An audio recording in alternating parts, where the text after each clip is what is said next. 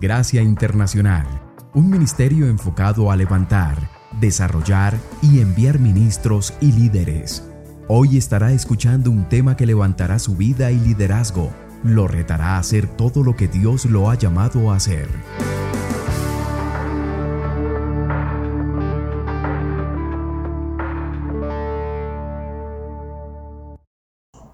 El día de hoy quisiera invitarlos a que abriéramos nuestras Biblias en el libro de Proverbios. En el capítulo número 3 de Proverbios hay un pasaje muy, muy conocido, ah, muy, ah, muy amplio. Y dice en el versículo 9, quiero que lo note, dice, honra a Jehová con tus bienes y con la primicia de todos tus frutos. Entonces tus graneros se llenarán de abundancia y tus lagares rebosarán de mosto. Una de las cosas que yo podría decir con un sentido absoluto es, es el hecho de que yo no he encontrado en la Biblia una bendición sin una condición. Toda bendición tiene condición. No hay bendición que no tenga una condición ah, ligada a ella. No porque es un pago, sino es parte del proceso de la formación de nuestras vidas. Creo que cada uno de nosotros entendemos de que Dios está formando, Dios está capacitando, Dios está perfeccionándonos a nosotros. Y creo de que cada uno de los que hemos sido padres entendemos esa difícil relación. Porque digamos, un niño, si no hay esa base de las condiciones, un niño literalmente terminaría haciendo no solamente lo que le place, sino la tendencia de un niño es hacerlo equivocado. Porque le pregunto, si usted le pusiera en la mesa a la misma vez delante del niño un postre con mucho azúcar o verduras, ¿cuál preferiría? Usted me diría a mí, esa pregunta ni se pregunta, ¿verdad? Ahora, ¿qué la mayoría de los padres dirían? Terminas tus verduras, termina tu comida y, y después puedes participar del postre. Y, creo de que aunque algunos de nosotros ya estamos viejitos y estamos ya, como dicen en mi tierra, Guatemala, chupando rueda, ¿verdad? Ya estamos eh, ah, ya de bajada. Ah, creo de que al fin y al cabo todavía el Dios Padre nos mira a nosotros en un proceso. Aunque nosotros nos miremos a nosotros mismos ya maduros, Ah, yo creo de que yo he visto todavía ya hombres y mujeres maduros que todavía hacen berrinche. Como niños. Tal vez no en público, tal vez no en un supermercado, pero sí en privado con la puerta cerrada están haciendo berrinche. y, lo más importante que tenemos que entender es de que Dios nos ama increíblemente, pero todavía Dios no puede obviar ni puede traspasar el proceso en nuestra vida de formación. Y me recuerdo cuando era niño hace muchísimos años que en la iglesia cantábamos un canto que decía, las promesas del Señor mías son. En la Biblia yo lo leo y lo sé que las promesas del Señor mías son. Nos gustaría enfocarnos y hasta se han escrito libros acerca de todas las promesas del Señor, ¿verdad? Pero muy pocas veces usted ha escuchado alguna un libro ha, visto algo que verdaderamente amarre la promesa con una ¿qué? demanda. Porque todas las bendiciones del Señor están amarradas a las condiciones. Y note usted lo increíble de este pasaje, porque vemos el 9 y lo distanciamos del 10. Porque nos gusta ver de que la palabra de Dios dice de que en medio de la condición de lo que el mundo puede estar viviendo, lo que nosotros podemos estar experimentando a nuestro derredor, puede haber rumores y, guerras y, y pueden haber hasta predicciones de diferentes cosas. Y yo le voy a decir, No he oído otro tiempo más que en las últimas, vamos a decir, cuatro semanas, que se ha hablado de que podría avecinarse una increíble depresión económica sobre todo el mundo. Pero ¿qué dice el Señor? Note lo que dice aquí. Dice, y tus graneros, que el granero significa que tu alacena. Es el lugar donde tú guardas tu comida, en donde tú guardas tu despensa. Tus graneros están, estarán llenos de qué? De abundancia. Y tus lagares que habla acerca de la bebida. No necesariamente solo eh, en este caso el vino, sino representa el lugar de donde saciamos la necesidad de tomar, comer y, tomar. Estará lleno. Ahora, la promesa está amarrada a qué? A una condición. Y la condición la encontramos en el versículo 9 y quiero enfocarme principalmente en la primera parte de, de la condición. Porque dice que honra a Jehová, honra al Señor con todos tus bienes y cuando nosotros empezamos a, considerar esta expectativa, esta demanda de parte de Dios, nosotros tenemos que reconocer algo sumamente importante. Lo importante de nuestra vida es entender, si usted pudiera visualizar por un momentito el, concepto de la honra, y la voy a explicar en un momentito qué realmente significa. El concepto de la honra es como un río. Estaba hace unos minutitos considerando durante el, comienzo del servicio, realmente considerando esto, ¿qué realmente podría expresar lo que es la honra? La honra es como un río que está fluyendo y se manifiesta en todas las áreas de nuestra vida. Y cuando la palabra de Dios nos habla acerca de un río, cuando la palabra de Dios nos habla sobre una fuente, cuando la palabra de Dios habla sobre las aguas, claramente define y, en una forma categórica de que no puede haber en una misma fuente aguas dulces y aguas amargas.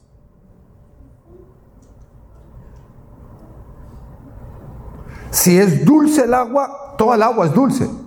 Si es amarga las aguas, todas las aguas son amargas. No puede haber qué. No puede haber dualidad en la misma fuente. Y cuando nosotros empezamos a querer entender el concepto de la honra, tenemos que entender, la primera cosa que yo quiero que usted entienda es esto. Honra es una palabra singularmente relacional. Singularmente relacional. Habla acerca de nuestras qué? Relaciones. Y póngase usted a pensar, Usted puede definir la palabra relación en, muchas diferentes formas, pero en todas usted tiene que ponerle un rostro. En todas. Si yo le pregunto usted, eh, hábleme acerca de sus relaciones interpersonales. En todas usted tiene que ponerle rostro. Porque usted no puede tener una relación con un objeto, usted no puede tener una relación interpersonal con una cosa siempre es el rostro de qué? De una persona. Porque es una palabra netamente, específicamente relacional. Y cuando nosotros vemos el concepto de la fuente, el concepto del río, el concepto de las aguas que fluyen, y hablamos acerca del honor, lo que, lo que yo quiero que usted palpe es la íntegra relación que existe entre honrar a Dios y honrar a las personas que están a nuestro alrededor. Uno de los principios más fundamentales de las escrituras es de que hay una relación, voy a ponerla de esta forma, bilateral, entre Dios y los que están a mi alrededor. El Señor me ha demostrado a través de las escrituras, por ejemplo, Jesucristo lo dijo hablando de los últimos tiempos, en, tiempos cuando Él como juez va a estar sentado delante del trono, juzgando a las personas y, y le va a decir a la gente, Me vistes que tuve frío y me vestiste. Me vistes que tenía hambre y me diste de comer. Me vistes que tenía sed y me diste de beber. Y la gente que está delante del gran juez va a decir, pero Señor, ¿cuándo fue que te vimos de esa forma? ¿Y qué fue la respuesta del gran juez? Cuando lo hiciste al menor de mis hermanos, a mí me lo hiciste. Porque cuando nosotros realmente vemos la relación que existe entre nosotros y Dios, nosotros tenemos que ver de que esa relación siempre, siempre, siempre, y perdone que lo enfatice tres veces, pero quiero sobreenfatizarlo, siempre tiene que ver con otras personas. No importa qué palabra nosotros usemos, porque esta palabra honrar la podríamos sustituir por cualquier otra palabra relacional. Sujeción, generosidad, amar, servir a otros. Todo tiene que ver. Si yo quiero esa relación con el Padre, yo quiero esa relación con mi Dios, yo tengo que también tener ese mismo nivel de relación con mi prójimo. Amo a Dios, no me es difícil amar a mi prójimo. Pero no puedo decir yo que amo a Dios y no amo a mi prójimo. Porque el que tiene el amor de Dios dentro de él, aún ama a los que no lo merecen, aún aman a los que los, lo maltratan. Porque el amor de Dios es tan, es tan, vamos a decir, satisface tanto, llena tanto, consume tanto dentro de nosotros que nos lleva a amar al prójimo. Ahora, el honor es el mismo concepto. Yo no puedo dentro de mi vida, en mi fuente de, mi caminar y en la fuente de mi vida, yo no puedo decir dentro de mi corazón, ah, sí, Dios que es fácil de honrar, yo lo voy a honrar a Él, pero a mi esposa, ¿quién dice? Porque no pueden haber dos diferentes aguas de dos diferentes clases en la misma fuente. Porque aún dentro del concepto del honrar a Dios, tengo que aprender de que el honrar a mi esposa, el honrarlo a ustedes, el honrar a mis amigos, el honrar a, mis hijos, el honrar a las demás personas, es también a través de eso honrar a mi Dios. ¿Por qué? Si yo miro a mi esposa, ella es la imagen de Dios. Dios se manifiesta a través de la vida de ella, en mi vida. Usted es la imagen de Dios en mi vida. Dios se está manifestando a través de cada uno de ustedes a mi vida. Y cuando yo vengo y lo honro a usted, yo estoy honrando a Dios también en usted. Y entonces no pueden haber dos diferentes fuentes dentro de mi propia vida. O es una o es la otra. Ahora, ¿Cómo podríamos definir la palabra honrar? Porque es una palabra sumamente compleja que tiene, ah, vamos a decir, voy a llamarlo de esta forma, sinónimos aplicativos. Usted sabe que la palabra sinónimo en nuestro castellano significa dos palabras que, suenan diferente pero tienen el mismo significado. Dos sinónimos. Pero hay aplicaciones donde nosotros podemos entender diferentes facetas de esa palabra. Por ejemplo, la palabra honrar significa respetar o reverenciar.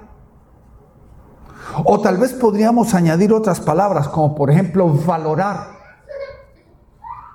Y como vamos a descubrir, aún en diferentes versículos bíblicos, vamos a descubrir de que aún la palabra honrar habla de generosidad, la palabra honrar habla de sujeción y de autoridad. No solamente el valorar, sino también el de sujetarnos, someternos. Y entonces cuando a este versículo dice, y, por eso voy a enfatizar esta frase, honra a Jehová. No está hablando simplemente de quitarme el sombrero y, y, postrarme delante de él. ¿Hacerle qué? Reverencia. O el adorarlo a él como es en el caso cuando uno hace reverencia delante del rey, uno está adorando a ese rey. Pero tiene mucho más que solamente eso. Y hay algo que tenemos que entender, de que nuestras palabras y nuestras acciones están íntimamente ligadas. Porque en mi relación con mi esposa, como podríamos nosotros simplemente usarlo como un ejemplo de una relación, si yo le digo a mi esposa, te amo, pero no lo manifiesto con mis acciones, ¿tienen mis palabras valores? ¿Valor? ¿Mm? Ahora, yo sé de que hay miles y miles y miles y millones de mujeres alrededor del mundo que nunca han oído de parte de su marido un te amo. Son maridos que para ellos la manifestación del amor es práctico. Hay, un, hay, una historia donde una mujer se le acerca, ¿verdad? Y le dice, le dice la mujer, la, esposa a su marido, y le dice, ¿me amas? Y el hombre empieza a atarantarse como si se tragó un hueso, ¿verdad? Y, y empieza a decir, ¿acaso no te he dicho esta casa? Y mira el carro nuevo que tienes, y mira todo lo que tiene, la ropa. Para el hombre, las cosas son una manifestación de ese amor. Pero para muchos de nosotros, hablamos, declaramos nuestra honra con nuestras palabras, pero no con nuestra forma de vida. No con nuestro estilo de vida, no con la forma que nosotros vivimos. Y creo de que la palabra honra muestra esa, vamos a decir, esa intimidad que existe entre la palabra y la acción. En inglés hay un dicho, pon tu dinero donde está tu boca. Así lo dicen en inglés. Que es casi como una apuesta, ¿verdad? Decís que puedes, bueno, muéstramelo. Muéstramelo. Y fácil es que nosotros vengamos a un servicio, fácil es que nosotros eh, apartemos este tiempo eh, el domingo para poder venir y cantarle a Dios y decir, yo te honro, Señor. Y el Señor se queda desde el trono y dice, bueno, muéstramelo. Porque a veces las palabras son baratas. Las acciones son la demostración. Y cuando nosotros empezamos a realmente estudiar este concepto de honra, vamos a entender de que todas las relaciones personales que tienen valor en nuestra vida, Dios nos llama a que nosotros aprendamos a honrar. Voy a comenzar con las relaciones más importantes. Por ejemplo, la relación con los padres. Usted sabe, y es un dicho ah, casi coloquial en la Biblia, dice, ¿cuál es la, el mandamiento el primer mandamiento con promesa. Así dice. ¿Cuál es? Honra a tu padre y a tu madre. Otra vez recalco, le pregunto, ¿cómo podríamos nosotros manifestar este concepto de, honra? Porque lo que quiero que usted entienda es el concepto, no necesariamente cada, cada pasaje, sino el concepto. Uno diría, bueno, honra en la relación con los padres es, vamos a llamarlo, autoridad y sujeción. Autoridad y sujeción. Pero la pregunta es, ¿es esa una generalidad para todo relación de un padre a un hijo? Imagínese yo con ya mis 59 años de vida y si todavía estuviera en vida mi padre o mi madre, estaría yo obligado a obedecerlos con la edad. Yo le voy a decir, llega un punto en el cual uno ya no tiene la obligación de obediencia. Pero la obediencia es reemplazada por la honra donde uno entiende el valor que la persona tiene, uno entiende el valor que la palabra tiene, uno entiende la experiencia y la sabiduría. Y uno aprende a escuchar, uno aprende a, valorar esas palabras. Cuando un padre viene y le dice, mira mi hijo, estaba pensando, pero ¿por qué no lo haces de esta o esta forma? Ya el hijo ya no tiene la obligación, tal vez porque ya es un hombre casado, un hombre ya con hijos, ya no tiene la obligación de tener que obedecer, pero sí, todavía continúa el concepto de qué? La honra. La honra. En la Biblia encontramos nosotros otro aspecto de honra. Jesucristo mismo atacó cuando él estaba tratando con el concepto del, pensamiento, de la forma y la manera que la gente pensaba acerca de la ley. Y él atacó a los fariseos.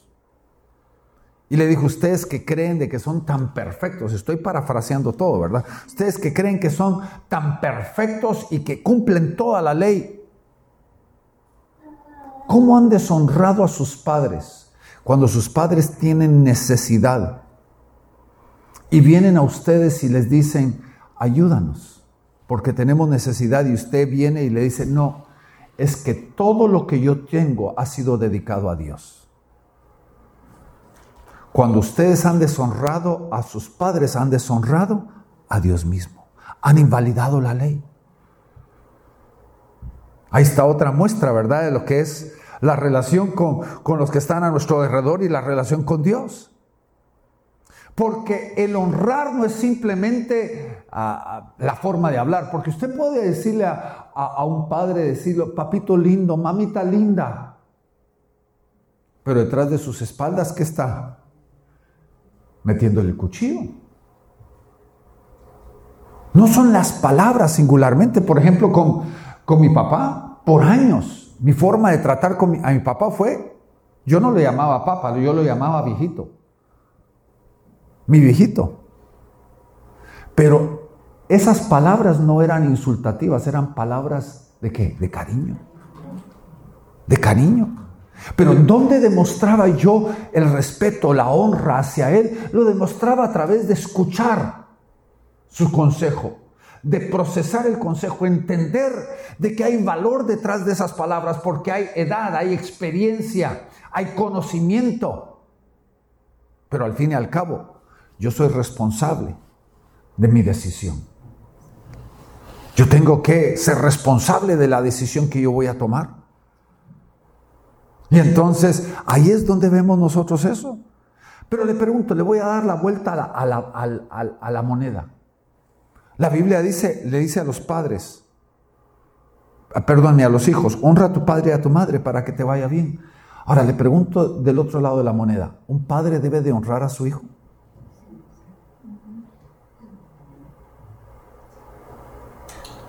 La Biblia habla acerca de un padre que exaspera y lleva a su hijo a la ira.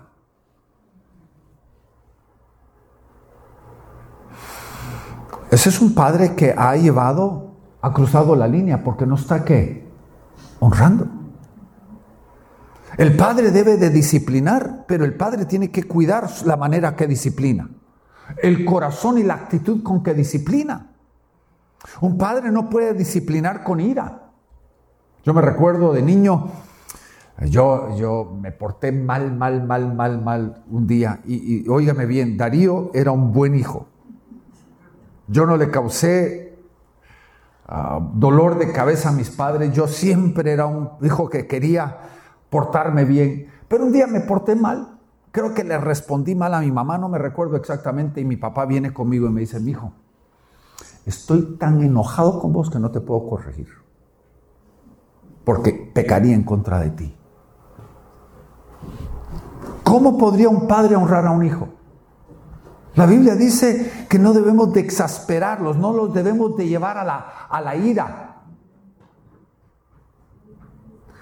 ¿Cuál es el problema primario que existe hoy en los traumas de nuestras, vamos a decir, de nosotros como adultos?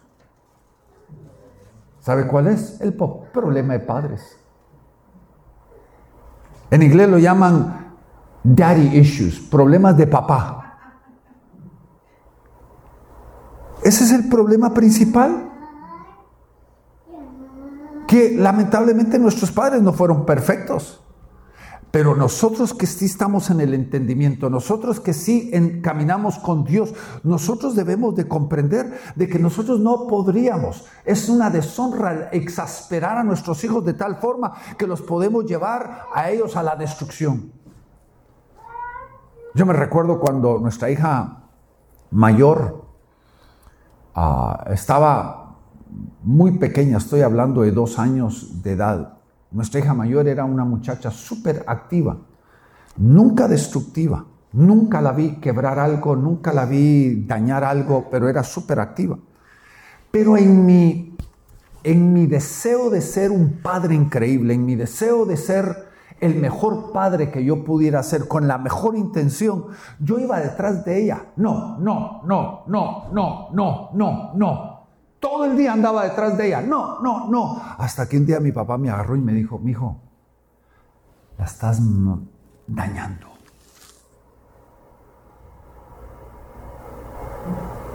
Porque era brusco con ella. En mi deseo de ser qué? Un buen padre. Y cuando nosotros cruzamos esa línea entre la disciplina y la destrucción, ¿qué estamos haciendo? Deshonrando a nuestros hijos. Recuerde, Pablo mismo nos declaró eso en dos diferentes pasajes. Nos dijo que la autoridad es para edificación y no para destrucción.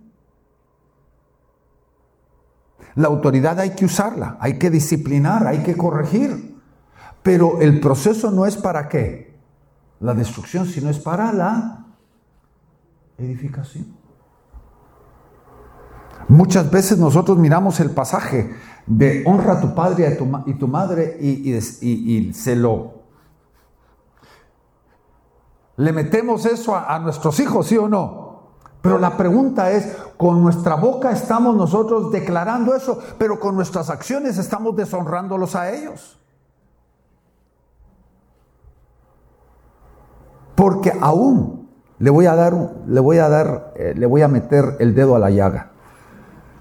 Aún cuando yo no trato a mis hijos en la edad apropiada del trato, estoy deshonrándolos a ellos. Imagínense que yo tengo un hijo que tiene 12 años y lo estoy tratando como un niño de 9 meses. ¿Lo estoy honrando? No. Si tengo un hijo de 20 años, pero lo estoy tratando como un niño de 5 años, Agarro a mi hijo de 20, le doy vuelta, le miro las orejas, si se bañó y se lavó detrás de las orejas. ¿Estoy honrándolo? No. Porque es importante que el proceso de la honra yo también lo trate a él en una forma que respetuosa. Y también espere de que él responda de esa misma forma. ¿Por qué? Porque si él quiere que lo trate como adulto, él tiene que ser responsable también.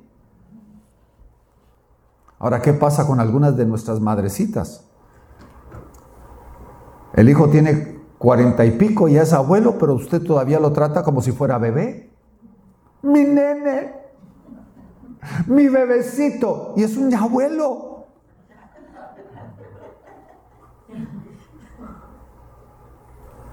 A lo que le estoy recordando es honrar es que tratar a la medida que deberíamos de tratarlo. Respetarlo correctamente y llevarlo a un nuevo nivel de relación, porque al fin y al cabo le voy a decir algo bien importante y esto, esto se lo voy a meter como parte del mensaje. Nosotros, si queremos una relación saludable, tenemos que tratar saludablemente a la gente. Y ahí es donde viene el concepto del honor yo quiero tratar correctamente, tengo que traer salud a la relación. No puede ser enfermiza la relación, sino tenemos que incluir para honrar. Tenemos que incluir este concepto del honor para que nos lleve a verdaderamente una relación saludable. Ahora, le pregunto, ¿cómo es la relación entre una pareja conyugal? En una relación conyugal hay honor. La, la, realidad, la Biblia nos habla de ambas. Imagínense lo que dice 1 Pedro capítulo 3 versículos 6 y 7. hablando de la relación entre una esposa y un esposo. Y cuando vemos nosotros esta historia, y me encantaría que Cindy pudiera ah, hablar sobre esto, porque ella ha hecho un estudio muy, muy increíble acerca de esta historia. Pero Abraham falló, como esposo falló. Hasta deshonró, pudiéramos decir, a su esposa. Imagínense, lo voy a decir en términos bien modernos y tal vez un poquito bruscos. La expuso para que ella fuera violada dos veces. Se escondió detrás de sus faldas. Se protegió detrás de ella. Imagínense que usted está, usted y su, cónyuge están eh, en la calle y viene alguien con una pistola, ¿verdad? A asaltarlos y el marido viene y pone a su esposa enfrente y se esconde detrás de su esposa. Es exactamente lo que pasó en un sentido de la palabra. Porque aún Abraham le dice a Sara, es que tal vez por culpa tuya me maten. Estuvo dispuesto a que la violaran. Y eso fue una deshonra tremenda. Pero ¿cuál fue el corazón de Sara? Ahí en este pasaje, aquí en 1 Pedro, capítulo 3, versículo 6 y 7, dice que a pesar de lo que Abraham había hecho, dice, ella honraba a Abraham y lo llamaba Señor. A pesar de lo que Abraham había hecho, ella todavía ¿qué hacía? Lo honraba. Ahora, le pregunto, ¿qué de la relación entre un esposo y una esposa? Dios llama al marido ¿A honrar? Sí. Dice que el marido debe de honrar a su esposa porque es el vaso frágil de la relación. Ahora, cuando nosotros oímos la palabra vaso frágil, a veces pensamos en, aquellas, aquellos, vamos a decir, vasos tan baratos que en una sola lavada se rajan. Mis hijas que, hace un tiempecito atrás se mudaron a Guatemala, Sara y Vicky, y, cuando estaban teniendo que comprar sus, cosas de su, nueva casa, compraron unos vasos los más baratos posibles. Compraron ocho. Esta semana que, las visitamos solo les quedan dos. Todos los demás se han rajado. Ahora le pregunto, Ustedes mujeres, ¿ustedes son así vasos tan frágiles? Que se rajan en la primera lavadita. No, no, no, no, no. No está hablando de eso. Porque yo le puedo decir, y este no es el mensaje de hoy, pero yo le puedo decir, la mujer es mucho más fuerte de lo que uno piensa, porque simplemente piense de ustedes como pareja, de los que son, están aquí en matrimonio, relación matrimonial, ¿quién es el que llora más con el dolor? ¿El marido o la mujer? Solo por la risa, todos saben de que el marido es el que más llora por el dolor. Dios hizo a la mujer para salir avante aún en medio del dolor. Entonces, ¿de qué está hablando? Óigame, la, la, palabra bíblica, cuando dice el vaso frágil, no está hablando del vaso que se raja, está hablando del vaso de valor. Está hablando de un vaso que uno no va a usar equivocadamente. No sé en su casa, pero en la mía, nosotros tenemos vasos para tiempos especiales. No los vamos a usar diariamente porque son vasos que no solamente caros, sino son vasos especiales. Tienen un significado emocional, tienen un significado familiar. Son vasos que eran parte de la vajilla de mi abuela. Que los vamos a usar solamente dos o tres veces al año porque son especiales. Eso es lo que le está diciendo al marido. Si tú honras a tu esposa, no la uses mal, no la maltrates. Porque aunque no se raja, ella tiene mucho valor. Honrar Ahora, recuerde lo que le acaba de decir, no nos olvidemos y por eso lo recalco. Yo quiero honrar a Dios, tengo que aprender a qué? A honrar a la gente que está a mi alrededor. Ahora, ¿De quiénes más la Biblia habla acerca de honrar? Por ejemplo, la Biblia habla de que los pastores son dignos de honor. Y con excepción a las demás relaciones, dice que los pastores son dignos de doble honor. No significa el doble, significa en dos diferentes formas. Porque fácil es honrar a alguien con una palmadita en la espalda. Decirle, eres especial, eres muy especial para mí. Pero la Biblia está hablando de que los pastores también deben de ser dignos de ser respaldados económicamente. Porque el que trabaja en la viña tiene el derecho de qué dice la Biblia? De comer de la viña. Lamentablemente, a través de los años en las iglesias hay un concepto que dice, a los pastores hay que mantenerlos pobres para que estén espirituales. Oren más. Pero no hay honra en eso, eso, es deshonra. Es deshonra. De la misma forma que sería una deshonra dentro de la casa, dentro del hogar. Le pregunto, ¿habla la Biblia acerca de los gobernantes. ¿Mm? Por ejemplo, en 1 Pedro capítulo 2 versículo 17 dice, note aquí, honrad a todos. ¿A quiénes? A todos. Honradlos. Lo que el Señor nos está diciendo, que a toda persona con la cual nosotros tenemos contacto diario es digno de que qué? Que los honremos que los honremos. En nuestra tierra latinoamericana, a veces nosotros le ponemos diferente valor a la gente de diferentes, vamos a decir, niveles socioeconómicos. Si una persona es universitaria, entonces es digna de honrar. Pero si una persona trabaja en trabajos de hogar como muchacha, sirvienta, hay mucha gente que, ¿qué hace con ese tipo de, de personas? Las deshonran las maltratan. O si alguien es un barrendero o un guardián, ¿cómo los tratan? Deshonrosamente. Pero ¿qué nos dice la Biblia? Honrad a quienes? A todos.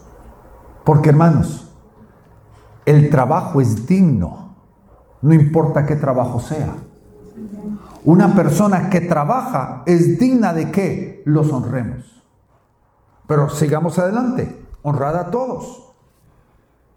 Honrad a todos. Amad a los hermanos. Temed a Dios. Y la última. Honrad al rey. Lo que el Señor nos dice de que hasta aún los gobernantes son dignos de honor. Ahora, oiga bien, ¿se recuerda la historia de Sara y de Abraham? Abraham, pudiéramos decir humanamente hablando, lo que merecía era una buena pateada, de hombre a hombre. Porque ningún hombre debería esconderse detrás de su esposa. Eso no es honroso. Pero, ¿qué hizo Sara?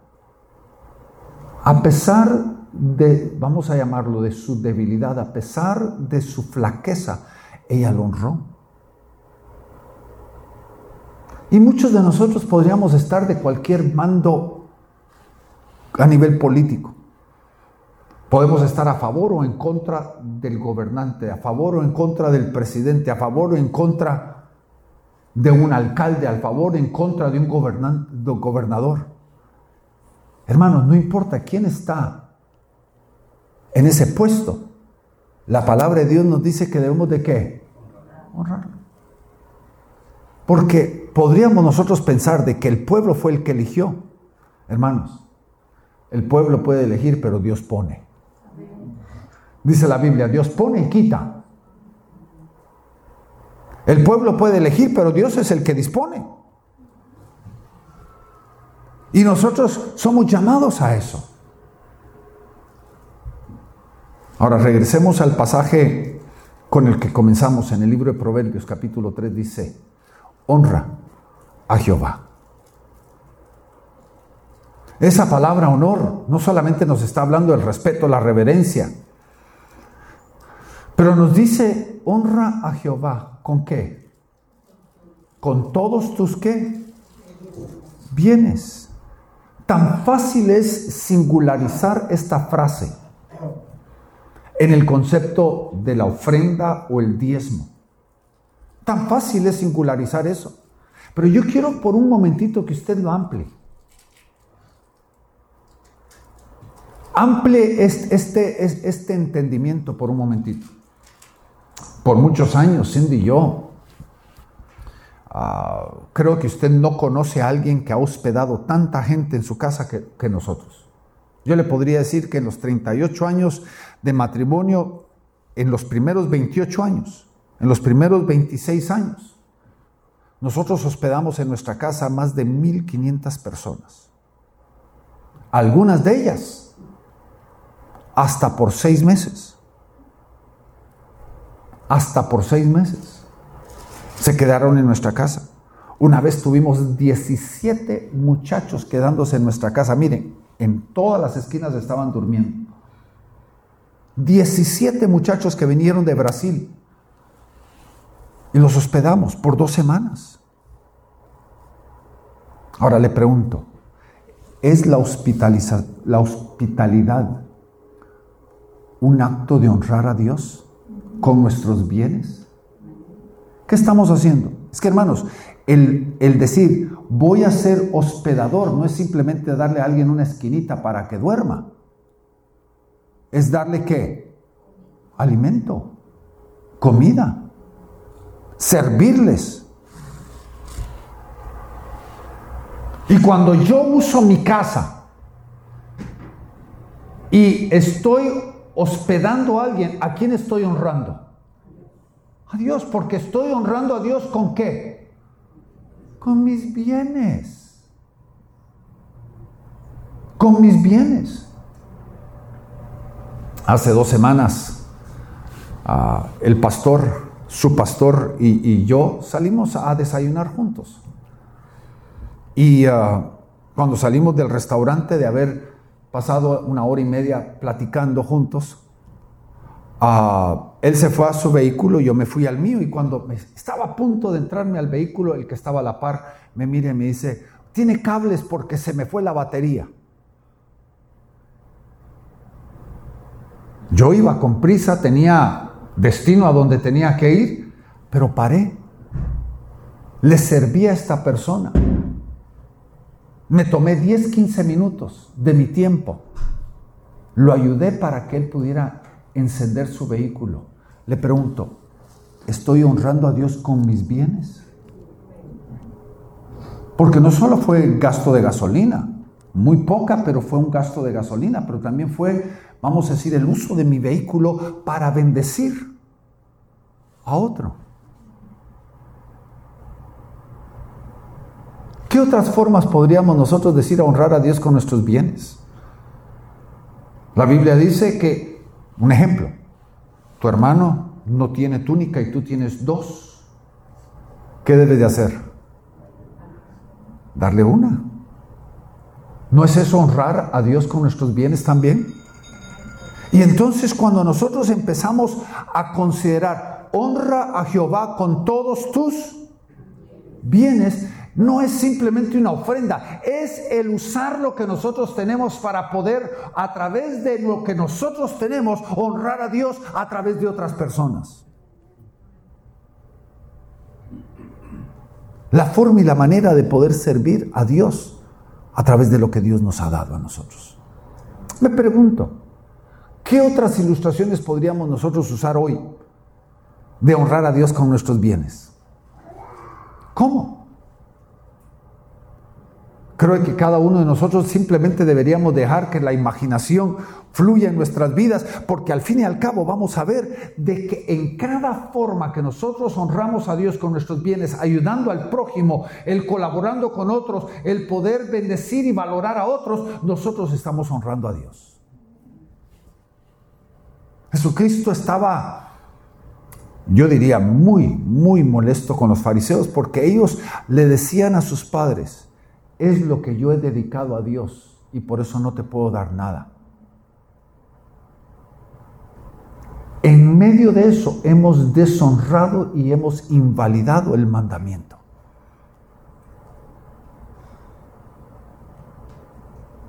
Pero al fin y al cabo, muchas veces lo único que pensamos es el concepto del diezmo. El grave problema es que es un concepto equivocado. Le voy a decir por qué. Porque el diezmo, bíblicamente hablando, ya no nos pertenece. ¿Cómo puedo yo honrar a alguien con algo que no me pertenece? Imagínense que, alguno de ustedes, yo, yo tengo en mi bolsa un dinero, yo tengo en mi billetera un dinero que a usted le pertenece. Y usted viene un día conmigo y me dice, ¿se recuerda del dinero que, que le pedí que me guardara? Ah, sí, sí, sí. Ah, necesito que me lo dé. Ah, por supuesto, me saco la billetera y le entrego el dinero. Le pregunto, ¿lo estoy honrando a usted con ese dinero? No, simplemente le estoy devolviendo lo que ya es suyo. Yo no lo estoy honrando. Yo estoy simplemente devolviéndole lo que ya le pertenece. Ahora, ¿cómo entonces podríamos nosotros incluir la palabra honrar a Dios con nuestros bienes? Es cuando nosotros estamos dándole lo que está en la abundancia de nuestro corazón. lo que está dentro de nuestro corazón. Esa es verdaderamente la medida de nuestra honra. Porque hay cosas que son obligaciones. Si yo solamente hago lo que tengo que hacer, no estoy yo honrando. Cuando hago lo que no tengo que hacer, ahí es donde yo honro. Y ahí es donde tenemos que cambiar nuestro concepto. Tenemos que empezar a pensar en una forma diferente, porque nuestras relaciones, muchas veces nosotros consideramos esta gran diferencia entre lo que tengo que hacer y lo que quiero hacer. Creo que deberíamos de cambiar nuestro pensamiento y ya no pensar tanto en lo que tengo que hacer. Yo hemos platicado acerca de esto. Porque en mi caso personalmente mío, una de las formas donde yo demuestro mi amor a la gente a mi derredor es a través del servicio. Uno de los lenguajes de mi amor es el servicio. Y entonces hago yo cosas que tradicionalmente muchas personas no harían, pero yo los hago como un acto de amor. Lo que yo tengo que hacer es recordarme constantemente de que no hay obligación, sino es un acto de mi voluntad. Es un acto de mi voluntad hacerlo. Porque no hay valor de honrar cuando es obligación. Hay un valor de honrar cuando es un acto de mi corazón. Ahí es donde estoy demostrando el honor. Cuando yo hago por Cindy cosas que ella no me ha pedido hacer. Porque ustedes saben, tradicionalmente los hombres tienen ciertos roles, ¿verdad?